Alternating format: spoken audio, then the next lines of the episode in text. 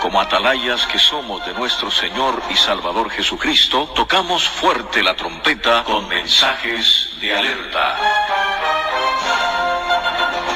Y hermanos y amigos, en una ocasión Jesucristo habló estas palabras y dijo a los hijos de Israel, dijo, obediencia quiero y no sacrificio.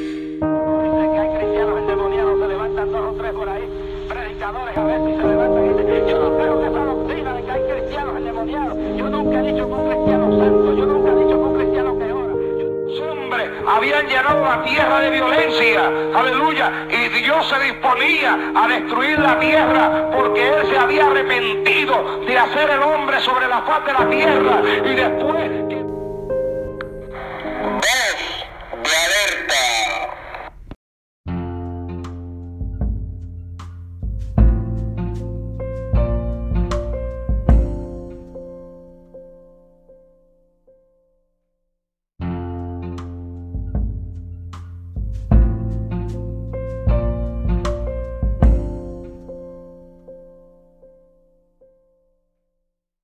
Epístola del apóstol San Pablo a Tito.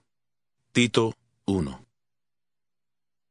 Pablo, siervo de Dios y apóstol de Jesucristo, conforme a la fe de los escogidos de Dios y el conocimiento de la verdad que es según la piedad, en la esperanza de la vida eterna. Dios, que no miente, prometió esta vida desde antes del principio de los siglos, y a su debido tiempo manifestó su palabra por medio de la predicación que me fue encomendada por mandato de Dios nuestro Salvador. A Tito, verdadero hijo en la común fe, gracia, misericordia y paz de Dios Padre y del Señor Jesucristo nuestro Salvador. Por esta causa te dejé en Creta, para que corrigieras lo deficiente y establecieras ancianos en cada ciudad, así como yo te mandé. El anciano debe ser irreprochable, marido de una sola mujer, y que tenga hijos creyentes que no estén acusados de disolución ni de rebeldía, porque es necesario que el obispo sea irreprochable, como administrador de Dios, no soberbio, no iracundo, no dado al vino, no amigo de contiendas, no codicioso de ganancias deshonestas. Debe ser hospedador, amante de lo bueno, sobrio, justo, santo, dueño de sí mismo, retenedor de la palabra fiel tal como ha sido enseñada, para que también pueda exhortar con sana enseñanza y convencer a los que contradicen. Porque hay aún muchos obstinados, habladores de vanidades y engañadores, mayormente los de la circuncisión. A esos es preciso tapar la boca, porque trastornan casas enteras enseñando por ganancia deshonesta lo que no conviene. Uno de ellos, su propio profeta, dijo, Los cretenses son siempre mentirosos, malas bestias, glotones ociosos. Este testimonio es verdadero. Por eso repréndelos duramente, para que sean sanos en la fe y no atiendan a fábulas judaicas ni a mandamientos de hombres que se apartan de la verdad. Todas las cosas son puras para los puros, pero para los corrompidos e incrédulos nada es puro, pues hasta su mente y su conciencia están corrompidas.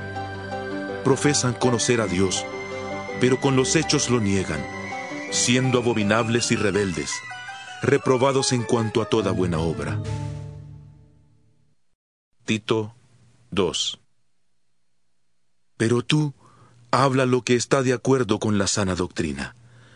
Que los ancianos sean sobrios, serios, prudentes, sanos en la fe, en el amor, en la paciencia.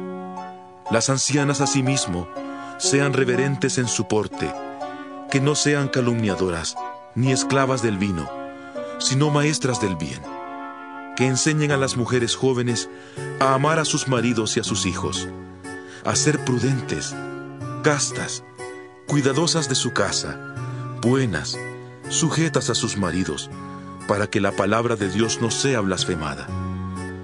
Exhorta asimismo a los jóvenes a que sean prudentes.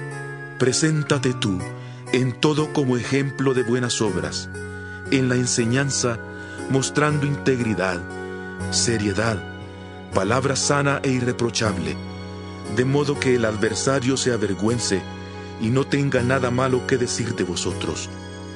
Exhorta a los esclavos a que se sujeten a sus amos, que agraden en todo, que no sean respondones, que no roben, sino que se muestren fieles en todo, para que en todo adornen la doctrina de Dios nuestro Salvador.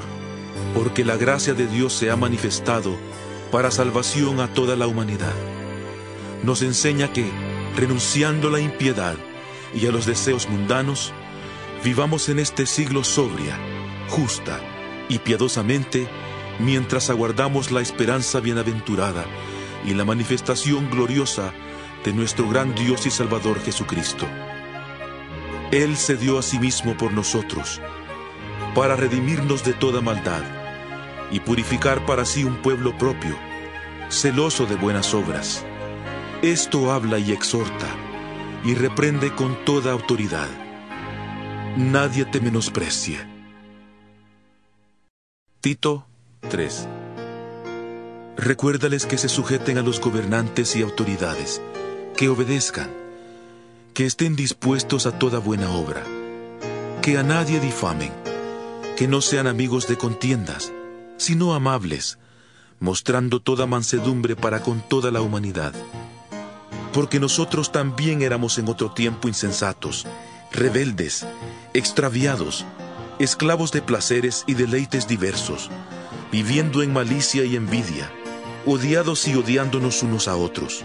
Pero cuando se manifestó la bondad de Dios nuestro Salvador y su amor para con la humanidad, nos salvó, no por obras de justicia que nosotros hubiéramos hecho, sino por su misericordia, por el lavamiento de la regeneración y por la renovación en el Espíritu Santo, el cual derramó en nosotros abundantemente por Jesucristo nuestro Salvador, para que justificados por su gracia, llegáramos a ser herederos conforme a la esperanza de la vida eterna. Palabra fiel es esta, y en estas cosas quiero que insistas con firmeza, para que los que creen en Dios procuren ocuparse en buenas obras.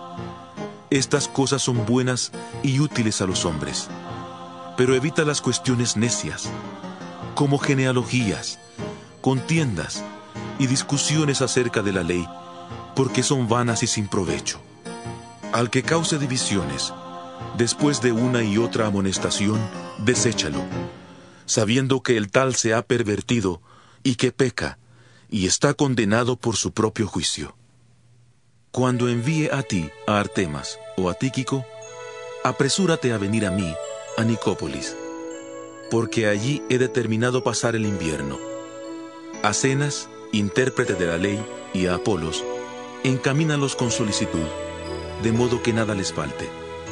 Y aprendan también los nuestros a ocuparse en buenas obras para los casos de necesidad, para que no se queden sin dar fruto. Todos los que están conmigo te saludan.